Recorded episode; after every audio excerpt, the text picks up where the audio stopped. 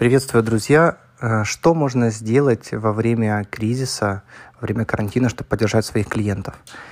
Э, первое, что можно сделать, это каждому клиенту, который у вас что-то покупает, вашу услугу или товар, выслать антисептик в подарок. Это может быть брендированный антисептик, может быть э, просто купленный где-то, где вы показываете, что вы в том числе заботитесь о клиентах и о их чистоте. Размер антисептика уже зависит от ваших возможностей.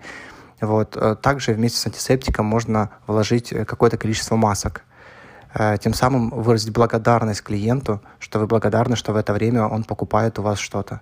Поэтому, если у вас есть такая возможность, берите, пользуйтесь и давайте друг другу помогать.